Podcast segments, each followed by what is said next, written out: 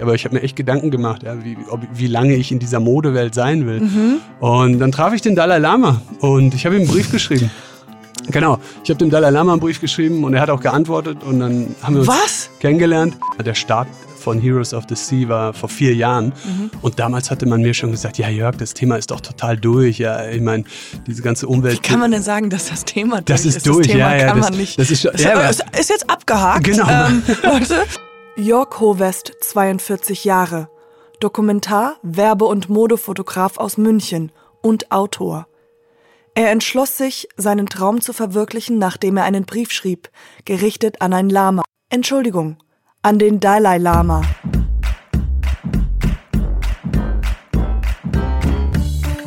Nie gehört. Der Podcast, der dir eine Stimme gibt.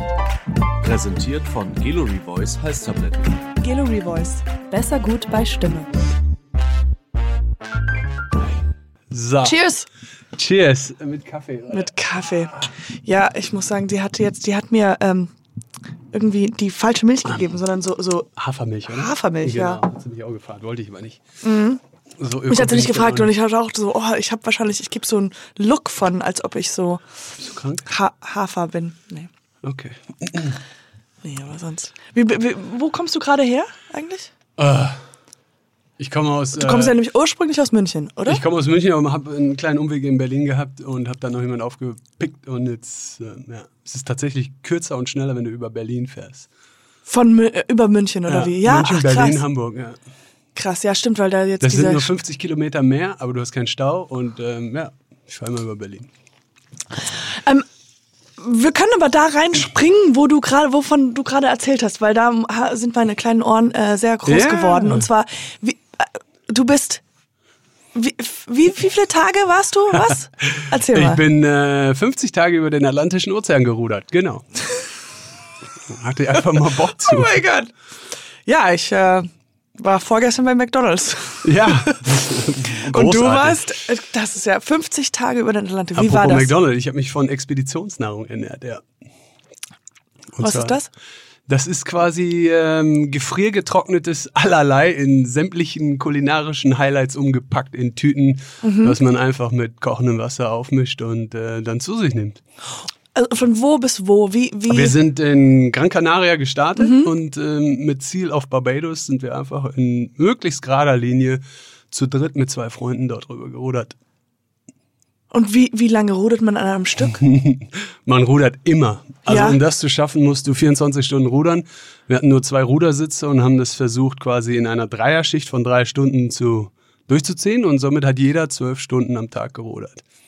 Und dazwischen schläft man ein bisschen, dazwischen isst man ein bisschen, versorgt seine Wunden und versucht irgendwie klarzukommen mit dem Leben. Und wie kam das? Wie hast du die auf, kamst du auf diese Idee? Ähm, genau, äh, die Idee zu dieser Ruderüberquerung ist eigentlich eine ganz andere. Also ich habe ein Projekt zur Rettung der Meere ins Leben gerufen, vor ungefähr drei Jahren durch eine Kickstarter-Kampagne, die ich in Davos vorgestellt habe, auf dem Weltwirtschaftsforum.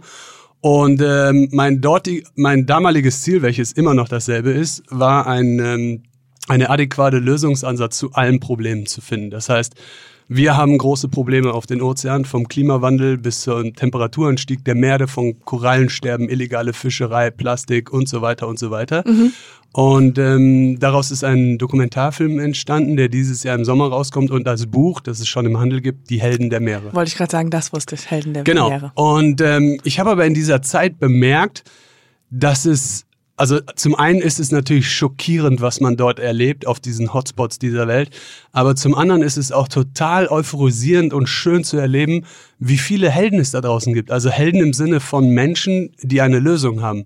Wir reden hierbei von Wissenschaftlern, von Vordenkern, Visionärern, aber auch von kleinen Gruppen oder der einzelne Mensch, der einfach diesen Ist-Zustand verbessern möchte durch seine tägliche Arbeit. Und das ist etwas sehr Heldenhaftes, was ich so aufgenommen habe und zeigen möchte. Und darüber hinaus habe ich gemerkt, es gibt nicht nur 10 oder 20 oder 100 Helden, es gibt tausende Helden. Und die Welt ist auch nicht wirklich so im Arsch, wie wir es immer alle in den Medien erfahren.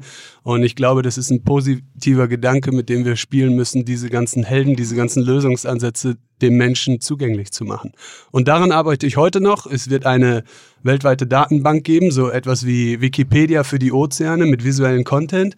Und das ist quasi mein Hauptziel. Ja. Ich möchte einen Impact schaffen dafür, dass wir die Ozeane noch retten können. Wow. Oh ja, und jetzt hier der Übergang. Du hast was ganz anderes gefragt.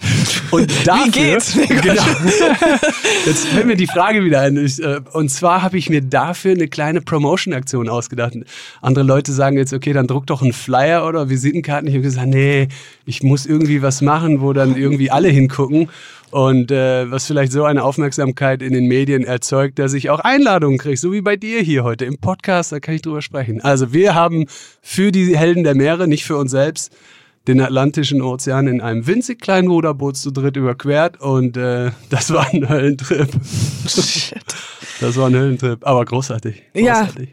Also ich glaube, also ich kann es nicht so ganz begreifen. Meine, mein, mein Gehirn ist nicht, dass ich das verstehe, dass man das Ja. wirklich machen kann. Wir- Zwölf wir Stunden lang. Damals auch nicht. Ja.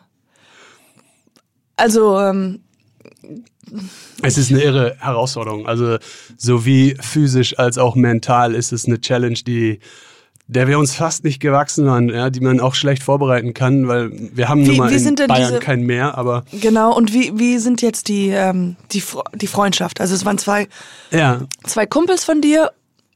Ja, genau. Es sind Und also wie- zwei Kumpels. Der eine, Andreas Stollreiter, ein Orthopäde aus München, mein langer, langer alter Freund. Bei dem wusste ich genau, egal was ich ihm vorschlage, der sagt ja, weil Mhm. er war schon mit auf meinen Reisen in Tibet, er war schon mit in Südamerika, tief im Dschungel. Also wir haben schon extreme Dinge hinter uns. Und obwohl er eine große Phobie dem Meer gegenüber hat, wusste ich, der ist sehr loyal, der ist treu und der schafft das allemal, weil er ist echt fit. Mhm. Und dann ging es darum, wen findet man, ne? Wen fragt man? Also ich glaube, für so einen Trip kann man nicht einfach seinen Nachbar oder seinen Das so Ex- auf einer Party so, hey, Äh, was hast machst du dieses Bock? Wochenende? Äh, Genau. hast du Bock? I promise. ja, genau. Geil! Woo! Und ähm, wie das so ist im Leben, es gibt zwar keine Zufall, aber es gibt tolle Begegnungen und ähm, ich bin ein Referent und äh, halte viele Vorträge dort draußen über meine Reisen. Und da wurde ich eines Tages von einem Unternehmer, einem Immobilienunternehmer in Frankfurt gebucht, der heißt Rainer Ballwanz. Und am Ende seines äh, dieser Show oder meinem Auftritt hatte mich das Publikum gefragt, ja Jörg, was machst du denn als nächstes oder was würdest du dir wünschen für die Zukunft, was man noch machen könnte? Ja, und da fiel mir auch nichts Besseres ein, als meinen lang ersehnten Traum mal auszusprechen. Ich habe gesagt, eines Tages möchte ich mit dem Ruderboot über den Atlantischen Ozean rudern. Und dann guckt dieser Rainer Ballwanz mich an und denkt sich, das gibt's doch nicht. Ich hatte denselben Gedanken Nein. schon so, so vielen Jahren. Und ähm, ihm, bei ihm, er hat es aber nicht realisiert, weil er keinen Partner hatte, ja, in dem Sinne. Und dann habe ich gesagt, Rainer, gib mir einfach deine Hand, wir machen das. Oh Gott. Und somit war das Dreier-Team geboren. Ach, wie schön. So war das. Und dann beging die Arbeit. Das war vor ungefähr anderthalb Jahren. Ne? Anderthalb Jahre Logistik, Proben, ähm, Trainieren, Vorbereitung. Wir sind alle unerfahrene Ruderer. Aber wir sind überhaupt keine Ruderer. Wir haben noch nie vorher gerudert. Ja? Wir haben noch nicht mal ozeanische Kenntnisse. Keine Ahnung. Wie ist es da draußen mit Wellen navigieren? Keine Ahnung. Ja? Wir haben überhaupt keine Ahnung gehabt. Hat, hattest du denn einen Moment, wo, wo du gedacht hast, oh, jetzt wird's knapp, jetzt ist es so, wo du dachtest, jetzt könnte, wenn jetzt was passiert, waren da so Erlebnisse? Ähm, es gab viele solche Momente. Wir sind unglücklicherweise in einen heftigen Sturm geraten am Tag fünf und äh, wurden dann mit acht Meter hohen Wellen konfrontiert in einer echt ungemütlichen Nacht. Ja. Und wenn man sich vorstellt, wie klein der Mensch ist, wie klein man auf so einem winzigen Und wie weit warst Boot du ist. vom, vom Land? Ja, das Land haben wir seit Tagen nicht gesehen. Ne? Also, Oh mein Gott. Das oh, ist der Atlantische Ozean. Ja. Holy moly. Ja, wir hatten einen Operator, der Chris Martin aus London, der hat das alles äh, per Satellit verfolgt und der hat uns jeden Morgen so eine Art SMS geschickt auf unserem Tracker. Und da standen dann immer die, die Windstärken und die Wellenhöhen drin und das fing irgendwie an mit am zweiten Tag schon fünf Meter und wir so, okay, jetzt wird's hart, ne? Habt ihr mit fünf Metern schon geprobt gehabt? Nee, überhaupt nicht. Wir sind direkt in diesen Sturm rein und aber das war okay. Wir waren voller Adrenalin, wir wollten los, wir, wir waren echt ambitioniert, da durchzugehen. Und mit jedem Tag, mit jeder SMS, jeden Monat stand da irgendwie ein, zwei Meter mehr in der SMS und irgendwann habe ich gesagt, ey, hat der sich verschrieben, ey, da kommen jetzt acht Meter, neun Meter hohe Wellen auf uns zu. Shit, ja. Und äh, das war heftig, das war heftig. Und dann fühlt man erstmal, wie winzig man ist. Ja, dann merkt man erstmal, was man hier angestellt hat.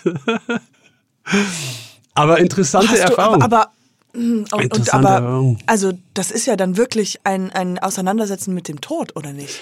Ja, viele, viele fragen uns immer, hattet ihr Angst? Aber ähm, ich erinnere mich gut, man, man reflektiert diese Situation erst Tage später, weil wenn man wirklich in einer lebensbedrohlichen Situation Klar, ist, Adrenalin, alles. man, ja genau, man, seine Sinnesorgane sind so geschärft, man ist, man ist jetzt nicht in Panik oder so, man ist eher ruhig, aber extrem gespannt, ja. Man hat überhaupt keine Zeit für ängstliche Gefühle, Mhm, ja. Also 0,0. Man ist da und versucht alles richtig zu machen. Die ganzen Sicherheitsparameter, die Rettungswesten, die Leinen, der Sturmanker, all diese technischen Dinge in einer permanenten Überwachung. Ja, der Sturm ging 14 Stunden lang, die ganze Nacht durch.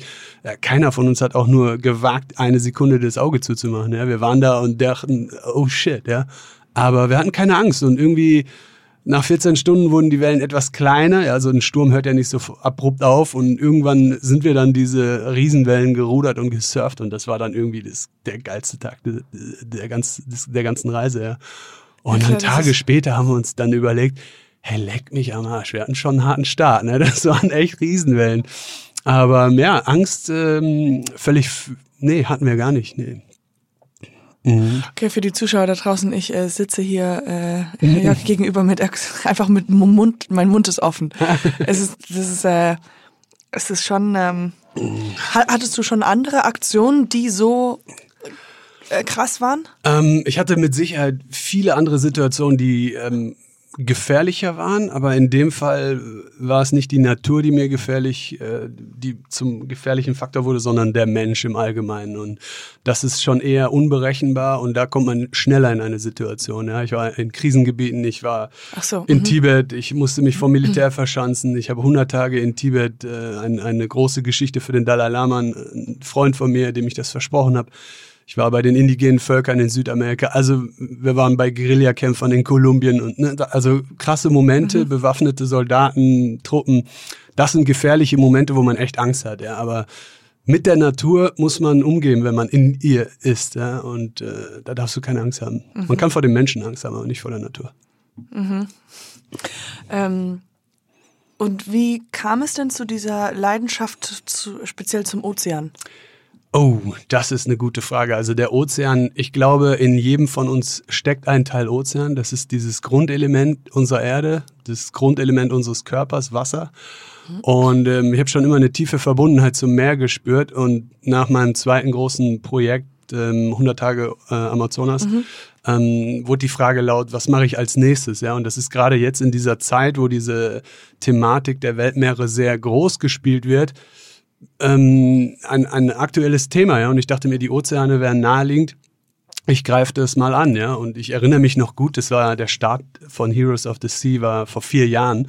Und damals hatte man mir schon gesagt, ja Jörg, das Thema ist doch total durch, ja. Ich meine, diese ganze Umwelt. Wie kann man denn sagen, dass das Thema durch Das ist ist? durch, das Thema ja, ja, kann das- man nicht. das ist schon- ja, es ist jetzt abgehakt. Genau. Ähm, Leute, Man äh, kennt ja die diese Stimmen, ne? Ist so, oh, schon wieder irgendein Plastik. Ja klar, das äh, ist ja Thema, auch ne? immer, es gibt ja auch immer so, so Wellen, was gerade in ist, worüber Genau. man sich jetzt beschweren kann. Richtig, Und so. ja, ja. Das, das, also ich habe nie auf diese Stimmen gehört, aber ich wusste schon damals, okay, dieses Thema ist alles andere als durch. Ja. Das war noch vor Greta Thunberg.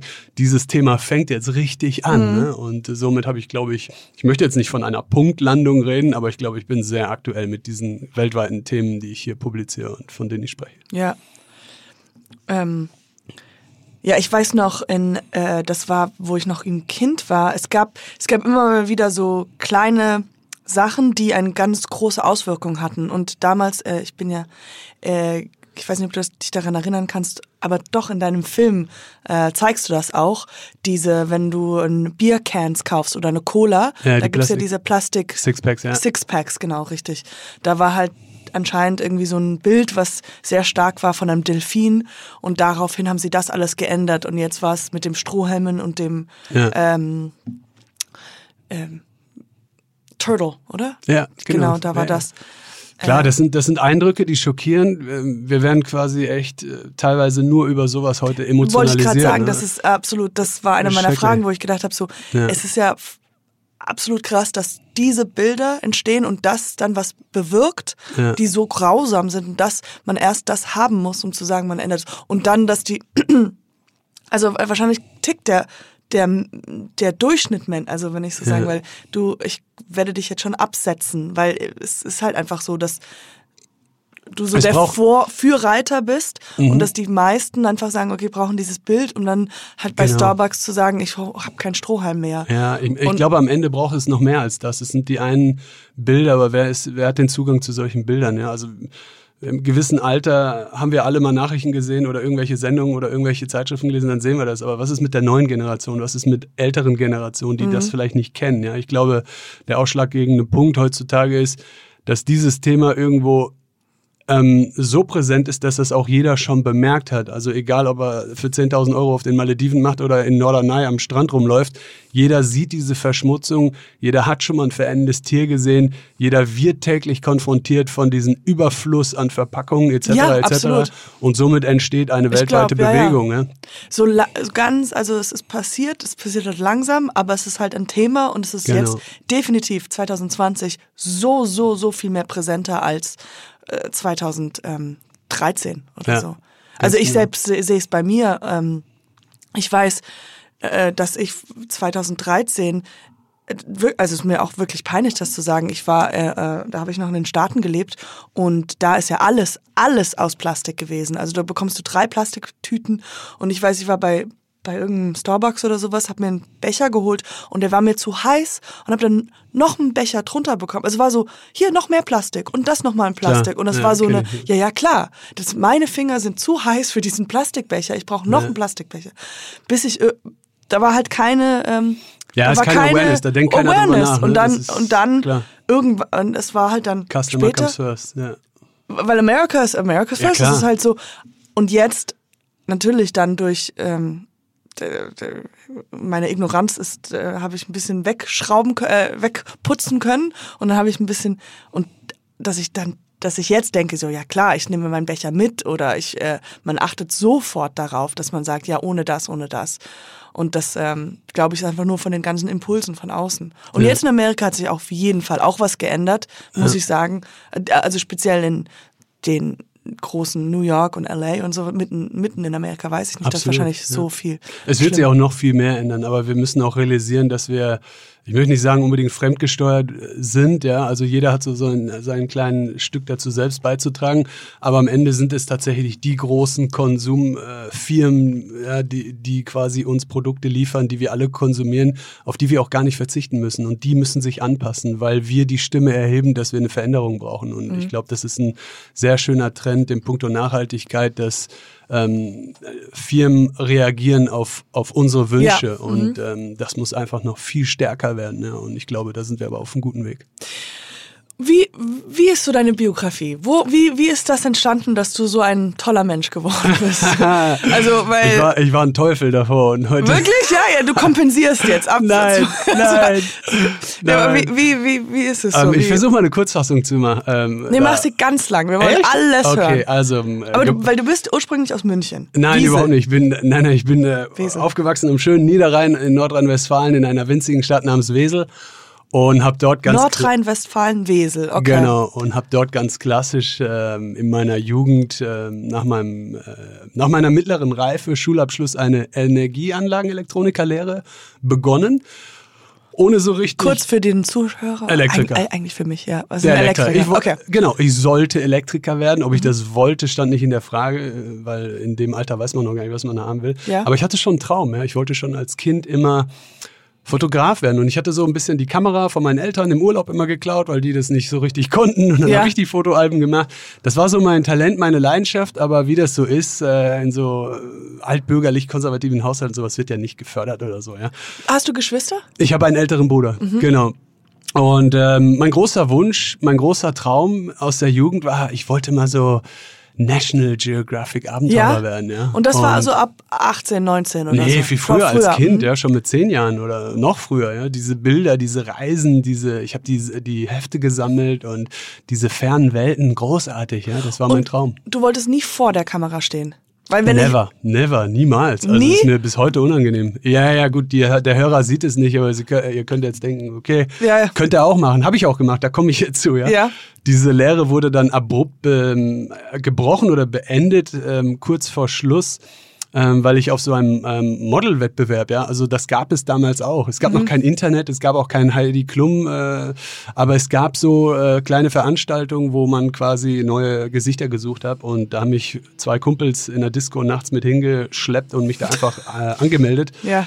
Wie das ich, halt so geht. Ja, wie das so ist heute, ne? Kumpels. Und ähm, ich habe da einfach mitgemacht, mir nichts beigedacht. Mhm. Aber das war dann damals der Startschuss in diese Modelkarriere, die ich damals ja ungefähr zehn Jahre durchgezogen habe und in dieser Karriere ähm, oder in dieser, ähm, ja, wie soll ich sagen, in dieser Phase des Erwachsenwerdens als Mann, ja, ähm, bin ich um die ganze Welt gereist. Ja. Also diese ganze oberflächliche Kacke, Jetset, dieses ganze klischeehafte Model-Business habe ich voll mitgemacht, durchgelebt und ähm, alles andere als positiv, wenn ich das jetzt hier so dem Hörer vermitteln würde. Ja, es ist ein brutaler Kampf, eine echt eine kranke Szene, würde ich heute sagen, ja, die wirklich alles andere als gut ist für so junge Menschen. Ja. Mhm. Und, ähm, aber ich habe es genossen zu reisen, die Welt zu sehen und habe nie vergessen, dass ich ja noch meine Kamera bei mir habe. Und somit habe ich das eine mit dem anderen verbunden, bis ich dann irgendwann gesagt habe, okay, cool, ich kann hier in dieser Branche jedem Fotografen auf die Finger schauen und genau checken, wie er das macht, ja. Mhm. Und somit habe ich quasi quasi eine zweite Ausbildung gemacht. Ja. Ich habe die Fotografenausbildung von großen Richtig. weltweiten Fotografen kennengelernt und habe mich dann selbstständig gemacht in München. Habe gesagt, was ihr könnt, kann ich auch. Bin nach München gezogen, habe äh, aufgehört zu modeln und habe ein Fotostudio eröffnet und war von dem Tag an Modefotograf. Ja. Also ich habe mich okay. genau derselben Branche bedient, nicht unbedingt, weil ich es mochte, aber ich kannte mich am besten aus. Ne? Mhm. Und, ähm, ja klar, weil du halt zehn Jahre Erfahrung hast, genau. du wusstest genau, wusste wie man das macht. Genau, wie man was? genau äh, Männer und Frauen ja in der Mode positioniert, hinstellt, mit denen arbeitet, dass man für diese ja, Katalogwelt, äh, Editorialwelt da draußen für die Highglanz-Magazine Fotoshootings macht. Und da war ich sehr gut drin, aber ich habe schnell gemerkt, dass ich hier nicht wirklich so ein Alleinstellungsmerkmal kreieren kann, weil auch hier die Konkurrenz so brutal groß ist. Ja? Also mhm. heutzutage kann jeder in Saturn rennen, sich eine Kamera holen und ist er auch Fotograf. Ja? Das ist ja ein mhm. einfaches Spiel. Oder das Handy. Das aber was kann oder nicht, ist im Prinzip, ist es nicht irrelevant, aber wenn das Bild am Ende gut ist, weil er gut retuschieren kann, dann hat er eine Chance da draußen auf dem Markt. Und der Rest ist halt echt Hardcore-Ellenbogen-Konkurrenz. Mhm. Ne? Es gibt ja heute keine Ikonen der Fotografie mehr wie Peter Lindbergh, Helmut Newton. So, das gibt's heute nicht mehr. Ist, wir, haben, wir sind alle Fotografen mit unseren Handys. Und da habe ich gemerkt, okay, uh, das frustriert mich so ein bisschen. Ne? Mhm. Und mein eigentlicher Traum war es doch, die Fotografie und die Reisen und die Kulturen der Länder, sowas. Ne? Und dann ja, kam es irgendwie ich mache jetzt einen kleinen Sprung, kam es zu einer Begegnung, ähm, ich möchte fast sagen, in so einer Art Midlife-Crisis in meinem Leben. Da war ich gerade mal 30, aber ich habe mir echt Gedanken gemacht, ja, wie, ob, wie lange ich in dieser Modewelt sein will. Mhm. Und dann traf ich den Dalai Lama und ich habe ihm einen Brief geschrieben. Genau, ich habe dem Dalai Lama einen Brief geschrieben und er hat auch geantwortet und dann haben wir uns Was? kennengelernt. Und das war eine coole Begegnung. Und von dem Moment an hat er, ja, er hat mir in einem Gespräch eine ganz simple Frage gestellt. Ja. Er hat gesagt, Jörgi, was willst du eigentlich im Leben machen? Und mir fiel nichts Besseres ein, als von Grund auf ehrlich ihm zu antworten, wie ich als Kind ge geträumt und gedacht habe. Ich habe gesagt, ich würde gerne National Geographic Fotograf werden. Und weißt du, was er gesagt hat? Er hat gesagt, mach das doch einfach. Als wenn es so einfach wäre. Ja. Und bin nach Hause gefahren und mir gedacht, okay, shit. Nein, ich bin nicht nach Hause gefahren. Ja. Ich hatte dann ein paar Stunden Zeit und habe drüber nachgedacht. Und äh, in dieser Nacht ist äh, etwas ganz Großartiges passiert. Ähm, ich hatte, ich war positiv ja, beseelt durch die Begegnung, durch die Gespräche mit ihm und habe ihm in dieser Nacht ein Versprechen gegeben. Ich habe ihm versprochen, ihm zu helfen. Ich habe ihm versprochen, nach Tibet zu reisen, sein Land zu erkundschaften, wie es vielleicht noch keiner vor mir gemacht hat oder in dieser Zeit heute äh, es einfach nicht möglich war, dieses Land zu bereisen, um zu gucken, wie die ähm, ja, Kultur der Tibeter unter dem Druck unter der Okkupation der Chinesen heute klarkommt und wie diese vielen Generationen nach seiner Flucht es schaffen, an ihn heute noch so tief und innig zu glauben, ja, mhm. weil er ist ja bekanntlich Flüchtling und darf nie wieder Tibet bereisen, ja. Und ich wollte ihm ein Stück seiner Heimat zurückbringen und mhm. somit habe ich mich auf eine sehr gefährliche Reise für 100 Tage begeben durch ganz Tibet. Und dann bin ich irgendwann wiedergekommen und habe das National Geographic geschickt und die haben gesagt, ja, das ist ja Wahnsinn. Und dann war ich National Geographic Fotograf. Wow. Und ab dem Moment geht's weiter, ja. Dann geht's weiter. Dann äh, hatte ich zum ersten Mal Kontakt zu den Medien, so wie wir sie heute kennen, Podcast, Fernsehsendung, Radiosendung. Ne? Das war alles wieder eine ganz andere Geschichte von mir. Und dann fing ich auch an, Reden zu halten. Ja. Ich habe von meinen, äh, von meinen Expeditionen berichtet und wurde quasi Vortragsredner und habe gemerkt, okay, das ist eine wunderbare Chance, meine Leidenschaft zu vermitteln, gleichzeitig Geld zu verdienen und auch ein, ein sicheres Einkommen für meine Familie, für meine Frau, für mein Kind in München, das eine Existenz aufzubauen, weil das hatte ich vorher nicht. Ich war früher rastlos und habe aus dem Koffer gelebt. Und somit habe ich mich quasi sesshaft gemacht auch wenn diese Reisen extrem aufwendig und lang sind, aber das bin ich heute noch. Ja. Ich reise um die Welt und habe sehr investig investigative Themen auf dem Zettel, die versuche ich auszuarbeiten und das es sind meist sehr, sehr aufwendige Expeditionen auf der ganzen Welt. Als du dann so um die 30 die Midlife Crisis hattest und dann den Brief geschrieben hast und die 100 Tage Tibet, wie viel Zeit ist da so vergangen? Ähm, ich glaube genau ein Jahr. Also so eine eine. Really? Ja, das ist viel. Man muss Nein, das ist so wenig. Ach so, ich dachte, wenig. Das, ah, okay, okay. Ich dachte, das ist jetzt so, okay, ja, das sind so fünf Jahre und sowas, aber so. ein Jahr. Ja, ich war, ich habe Holy moly! ich habe dem Mann das versprochen. Ne? Und wenn man dem Dalai Lama was verspricht, dann grundsätzlich, wenn man Menschen was verspricht, sollte man das einhalten. Ja? Und das war so Ja. quasi nicht äh, und unbedingt unter vier Augen, das war öffentlich. Also viele einflussreiche Menschen an diesem Abend, an diesem Tisch haben das mitgekriegt, dass ich ihm diesen Brief gegeben habe, dieses Versprechen. Und ähm, da hat man so ein bisschen Druck. Ne? Ich meine, wenn man das jemand was verspricht, muss man das einhalten. Und wann hast du deine Frau kennengelernt? Die habe ich vorher kennengelernt. Die habe ich in der Modebranche oder als Model schon kennengelernt. Äh, damals in Südafrika, in Kapstadt. Und ähm, ja, die wird mich umbringen dafür, dass ich das Jahr nicht weiß. Nein, ähm, 2006? Scheiße. Nein, wir Wir haben geheiratet das so 2006. raus. Okay, kann man das schneiden? Nein, wir kennen uns lange. Wir sind glücklich verheiratet seit äh, 15 Jahren und haben einen Sohn, der ist neun Jahre. Wie schön. Könnt ihr alle Mathe da draußen rechnen? Ja, ja. Und, ähm, ah, das ist doch schön. Ja. Und, und, und was macht sie? Sie war Model und, Sie war damals Model und ist heute quasi Teil des Teams Ja. meiner, meiner Marke, möchte ich mal fast so sagen. Also wir sind ein fester Bestandteil einer Zwei-Mann-Show in meinem Büro und äh, koordinieren alles mit noch vielen anderen Leuten, die uns helfen. Aber ähm, man muss sich vorstellen, wenn ich so komplexe große Reisen mache, dann muss auch zu Hause der Betrieb weiterlaufen. Ja? Das heißt, meine Frau kümmert sich dann um alles. Ähm, sie ist sehr gut am Computer retuschieren. Äh, sie Alles. beantwortet alle E-Mails, hält die Kontakte, Netzwerken und so weiter, Social Media. Das macht alles meine Frau, wenn ich mich da wie war das für sie, äh, diese, diese Reise, Ähm, diese zwei großen Reisen? Also das muss ja, Ja, ich glaube, me meine Frau hat mittlerweile ein Urvertrauen zu mir. Sie weiß, ich komme wieder, ja. Und so schnell haut mich da draußen nichts um. Aber in der Zeit, wo man weg ist, ähm, da müssten wir sie jetzt fragen. Klar ist es, hat man da Bedenken, aber am Ende kriege krieg ich das ja gar nicht mit, ob sie Bedenken hat oder nicht. Weil wenn darauf kann man sich auch nicht konzentrieren. Nein, also überhaupt ja nicht. klar. Also wenn ich zurückkomme, ist die Freude, die Freude überwiegt und äh, ich höre dann von Eltern oder Freunden, wie viel Sorgen die sich gemacht haben. Aber meine Frau steht immer zu mir und äh, erzählt mir gar nichts von ihren Sorgen. Und das ist ein, ein wunderbarer, ein schätzenswerter toller- was Mensch, ja, Ja, zu wissen, absolut. dass sie 100% bei mir ist. Ja, und das ist großartig. Das ist so wund. Also da muss man sagen, auch wenn man kritisch dieser Modelwelt und so, aber die hat, das ist ja eine Partnerschaft, das ist ja, Ja. was, wovon man wirklich nur träumt. 15 Jahre, ein gemeinsames Kind und dann so eine Unterstützung. Ja. Also das ist äh, Hi Saskia, I love you. it's good, it's Ja. down. it's very nice. Very nice.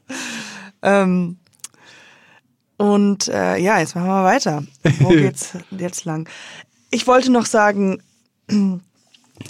ich hatte nämlich, äh, weil du von den Helden gesprochen hast, kennst du, ich wollte jetzt ein kleines Shoutout machen zu Got Bag.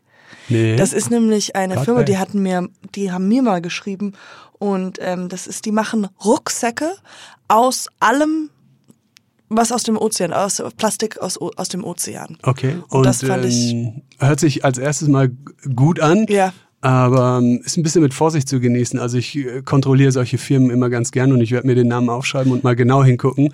Ähm, also ja. grundsätzlich finde ich das super. Wir können ja. viel aus alten Fischernetzen machen. Es gibt ja auch unterschiedliche Firmen. Eine hier in Hamburg, Bracenet zum Beispiel. Oh, das sind die, die großartige hab, Dinge, ja. Aber es gibt ganz viele Fake-Firmen, die so ist das tun das als... Plastaway?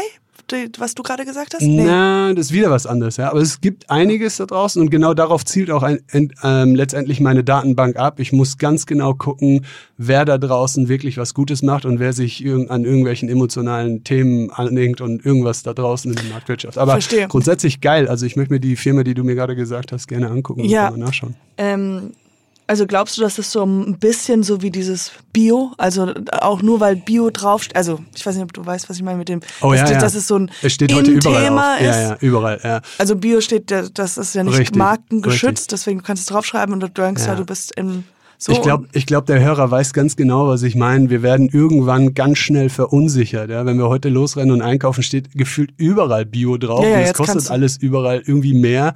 Und ist das überhaupt Bio? Und wie ist das zu klassifizieren? Ja? Wo ist der Unterschied? Und warum ist das andere auf einmal schlecht, nur weil es auf einmal ein Biosiegel gibt? Ja? Also da muss mhm. man ganz doll aufpassen. Und auch das hat was mit äh, Wissensstand und Information zu tun. Deswegen äh, mein Appell immer noch, äh, wir werden diese weltweite Datenbank aufbauen, um den Menschen ähm, geprüftes Wissen zu geben. Ja? Wie rette ich die Ozeane? Was kann ich tun? Wie kann ich täglich in meinem Konsumverhandeln agieren? Ja? Wo sind die Standards? Wo sind die Do's and Don'ts? Und das Kön können wir die ein bisschen vielleicht durchgehen? Was, was, was sind denn so die Do's and Don'ts? Oder ähm, was ist denn jetzt so als ich, als wirklich ja. richtig ja, Autonormalverbraucher, der Durchschnittsmensch aller ja, Zeiten. Also grundsätzlich, I mean, ich bin der Meinung, also ich bin, ich bin jetzt nicht so ein krasser Ökoaktivist, der sagt, ähm, ähm, ich fliege jetzt nicht mehr oder so. Mhm. Äh, ich muss fliegen für meinen äh, Beruf, Beruf und ich fahre auch ein großes Auto, weil ich meine, das ist immer im Verhältnis, muss man das individuell betrachten. Wer braucht ein großes, großes Auto? Nur mal ein Beispiel zu nennen. Ja? Ähm, ich bin Referent, habe meine ganze Technik mit, mein, meine Bücher und das, das geht nicht anders. Ja? Ich muss ein Boot ziehen zum Beispiel, ja? ein Wohnwagen, ja. was auch immer. Ja? Ich fahre in Urlaub mit meinem Wohnwagen übrigens. Ja. Ähm, aber das ist individuell. Und dein Jet, zu, weißt du, hast ja noch mein, dein Jet. Mein Jet, den ich gepostet habe gerade, das gibt Ärger. das war kein Jet, das war ein Wohnmobil. Er hat einen Jet, meine Damen und Herren. Ja, genau. Er ist mit dem Jet hier hingekommen. Mit dem Jet nach Hamburg geflogen. ähm, nee, das ist sehr komplex, das Thema. Und da muss jeder so ein bisschen ähm, schauen, was er tut für sich selbst. Aber man darf nie vergessen, wie das Verhältnis zu Deutschland und jedem Bürger zum Rest der Welt steht. Ja, wir sind eine kleine Nation, wir sind sehr wohlhabend, wir haben das Wissen, die Technologie und das Geld, um da draußen in den armen Ländern viel zu erreichen und viel zu verbessern. Mhm. Das heißt, wir müssen gar nicht an erster Stelle der Mega-Öko werden und das äh, raushauen. Wir sollten viel, viel lieber mit unserem Wissen und mit dem guten, gesunden, ruhigen Geistesverstand versuchen, da draußen in der weltweiten Wirtschaft, in den großen Summen, in den großen Verhältnissen was zu bewegen und zu verändern. Und ich glaube, das ist das, was, das, was die Erde dringend braucht und ein Gleichgewicht erzeugen kann. Mhm. Aber grundsätzlich, klar, äh, Plastikstrohhalme verbieten, sowas ist großartig, ja. Oder die ganzen Kaffeebechern, die jetzt wegkommen durch Firmen wie Recap und sowas, ja. Das sind große Innovationen und ich glaube, hier brauchen wir noch viel mehr Startups, viel mehr junge Leute, Innovatoren, die sagen, hey, man kann das auch ganz anders machen mhm. und der Kunde wird das lieben, ja. Das ist ja alles Marketing heute. Ja, das stimmt. Wie ist das denn, wenn man, ähm, fühlst du dich manchmal überwältigt? Weil wenn man einmal anfängt, und einmal ähm, all diese schrecklichen Sachen sieht, bist du, wie, wie, wie kann man, weil man kennt ja dieses selektive Informationen aufsammeln. Der Mensch kann ja einfach, wenn ich die Nachrichten jeden Tag angucke, werde ich ja überwältigt, werde ich ja, das ist, da kann ich ja gar nicht mehr rausgehen. Das ist einfach unfassbar ja. Leid und Terror und schreckliche Sachen. Äh, wie, und deswegen beschützt man sich ja normalerweise, also oder beziehungsweise dein eigenes Gehirn beschützt dich und macht selektives Aufnehmen.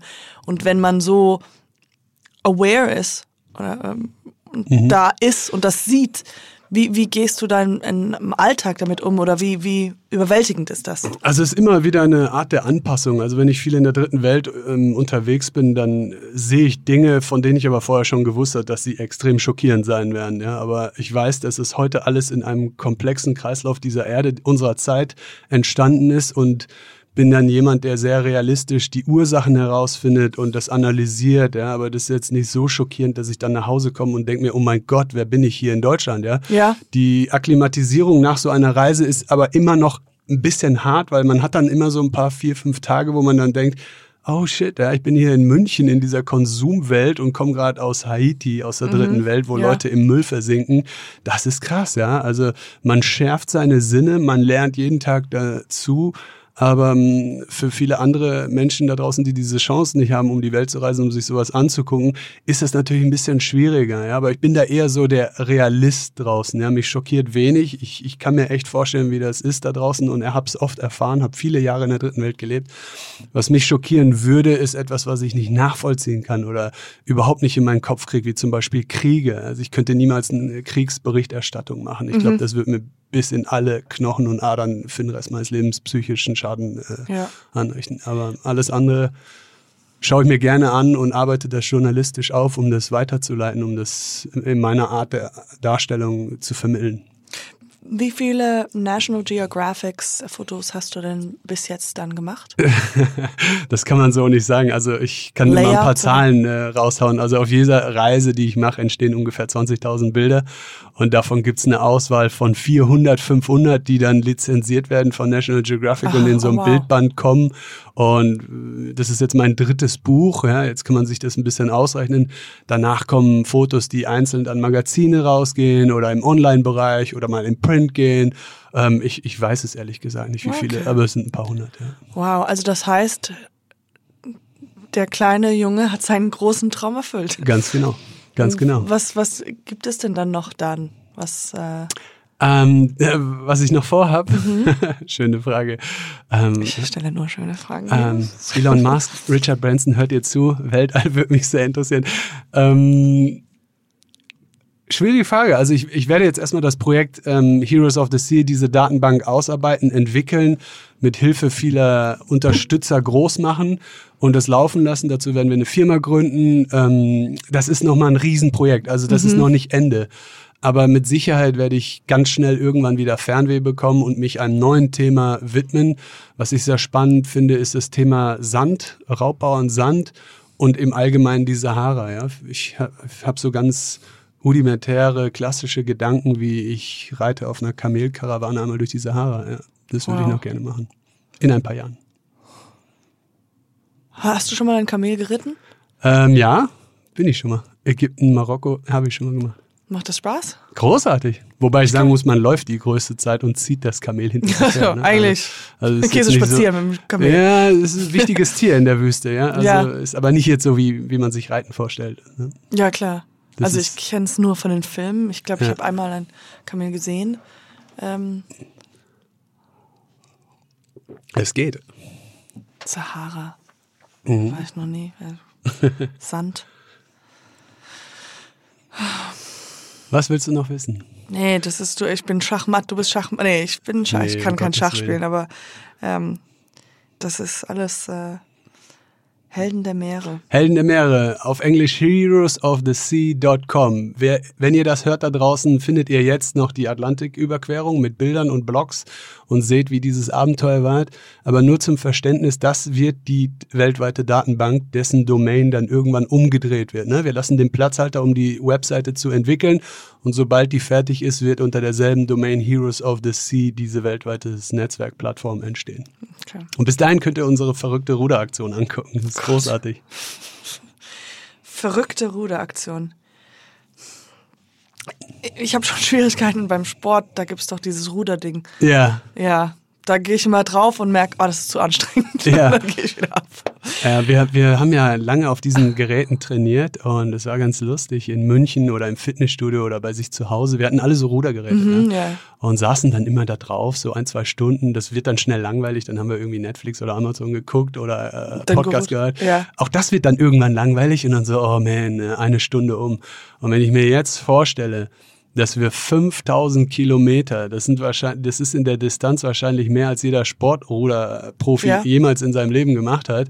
sind wir da rüber gerudert. Ihr könnt euch vorstellen, welche Schmerzen das sind am Popo, ja, und an den Händen und an den Füßen. Und äh, vielleicht könnt ihr auch euch vorstellen, dass keiner von uns jemals wieder auf dem Rudergerät sitzen möchte. Ja, das glaube ich. Ich habe meine Maschine nach der Rückkehr sofort verkauft und äh, will nie wieder auf so einem Rudergerät sitzen. Völlig crazy. Ich habe ein Foto gesehen, du hast relativ viel auch viel abgenommen, oder? Wie, wie viel? Ja, äh, wir haben, also äh, vor der Reise haben wir uns erstmal versucht, so ein bisschen Speck anzufuttern. Wir haben einfach alles gefuttert und viel. Ja, Im Hotel das ganze Buffet leer jeden Morgen, obwohl wir gar keinen Hunger hatten. Wir, das ist essentiell wichtig, weil man verbraucht so viele Kalorien.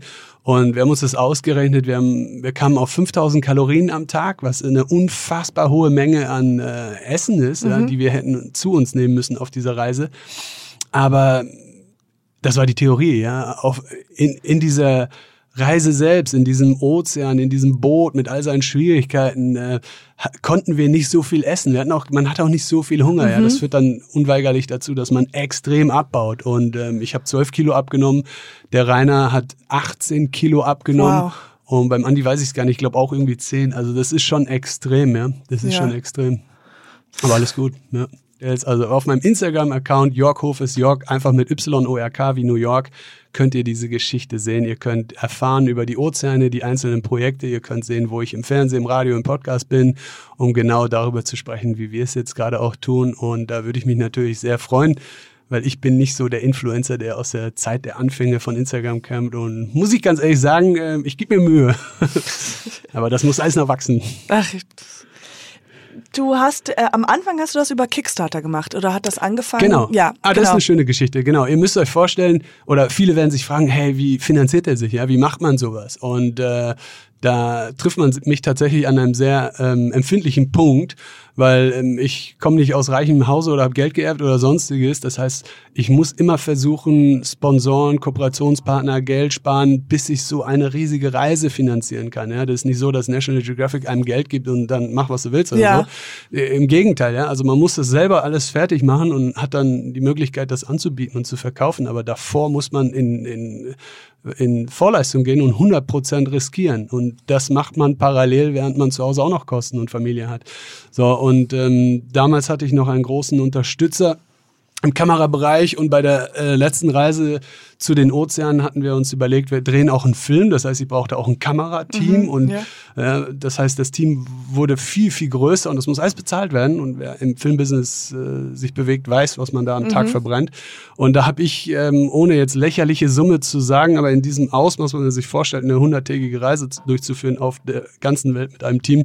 Ich habe eine Kickstarter-Kampagne gegründet, mit dem Ziel, 100.000 Euro zu erreichen. Und äh, bin total gescheitert. Ja. Ich bin total gescheitert, weil zum einen kennen die meisten Deutschen, glaube ich, diese meisten Crowdfunding oder dieses Kickstarter noch nicht. Ja. Und ähm, zum anderen hatte ich kein schlüssiges Produkt. Ja, ich habe irgendwie keine Tasse verkauft, die man hätte kriegen können für fünf Euro oder so. Ja. Ich hatte eine Vision, ja, Ja. und da hätte man maximal ein Buch oder einen Film, eine DVD kriegen können, ja. Und da habe ich mich sehr schwer getan. Also im Netzwerk haben viele Freunde mitgeholfen, aber wie viele Freunde muss man haben, um 100.000 100.000 Euro? Euro zu bekommen, ja. Und hat mich glücklicherweise durch eine, eine tolle Begegnung eines Freundes, dem Lars, ähm, hier in Hamburg, ähm, die hat dazu geführt, dass er mir die Chance gegeben hat, auf eine Konferenz aufzutreten. Das war damals die DLD-Konferenz in München.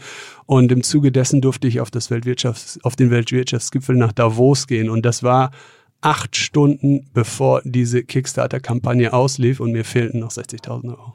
Und die hast du so bekommen. Genau. Wow. Das war die Plattform, das war der Abend, ein unvergesslich schlimmer Abend für mich. Also ich war So viel Druck, ha? völlig demotiviert. Ich habe nicht daran geglaubt, das zu schaffen.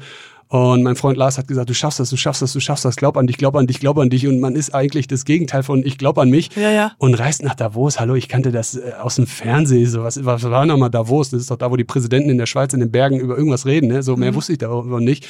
Und dann stehe ich da und muss in wenigen Stunden diese Bosse dieser Welt, diese CEOs in ein paar Sekunden von meinem Projekt erzählen mit, und die auffordern zu spenden. Und zwar in derselben Sekunde. Wie, wow. Mhm. Und wie lange war deine Rede? Ähm, das, in Davos waren das einzelne Kontakte, in, Okay. auf der DLD-Konferenz, glaube ich, 15 Minuten. Aber man ist dann unter diesen Menschen, das ist ja sehr ähm, selektiert Mhm, und reserviert, ne? wer kommt da hin, wer hat welchen Badge. Und ich hatte diese Karte, ja, von, da wussten die Leute, aha, der hat was zu sagen, der hat so eine rote Karte, der ist hier, weil er Speaker ist. Das heißt, man hat leichten Zugang zu den Menschen und die hören einen auch gerne zu. Ja. Mhm. Genau, aber in Sekunden müssen die Ja, wissen, okay, ist das etwas, was ich ich. habe mir eine Stoppuhr geguckt, äh, genommen und also auf meine Armbanduhr. Ich habe gesagt, egal welcher CEO, welcher Superboss da draußen jetzt in Davos kommt und ich rede wirklich von großen Menschen.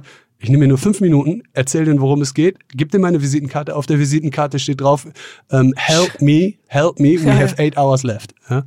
Und dann bin ich zum nächsten gegangen, hab den da stehen lassen und der so, hä, what the fuck, ne? Dann, Ach, toll. und dann Und nicht ewig weitergequatscht und dann Nein, irgendwie so ging ja nicht, ging ja klar, nicht. Ich hab mir We ausgerechnet- help me, we have eight hours left. Das Ja, wie viele Leute musst du sprechen, um 60.000 äh, zu kriegen? Ja, das ist ja nicht so, dass der da irgendeiner so eine Summe überweist. Das sind ja kleine Beträge. Mhm. Ja, und dann bin ich irgendwann total fertig in meinem in meiner WG eingepennt. Also ich kann mir ja kein Hotel leisten in Davos, ja, also never. Mhm. Und dann bin ich da irgendwo auf einer Matratze eingepennt nach äh, dritten Gin Tonic für 150 Euro, völlig am Arsch und wach morgens auf und guck auf mein Handy und gesehen, meine Frau hat mich versucht anzurufen und hat mir. WhatsApp geschrieben. Die hat nur gesagt, was hast du letzte Nacht getan?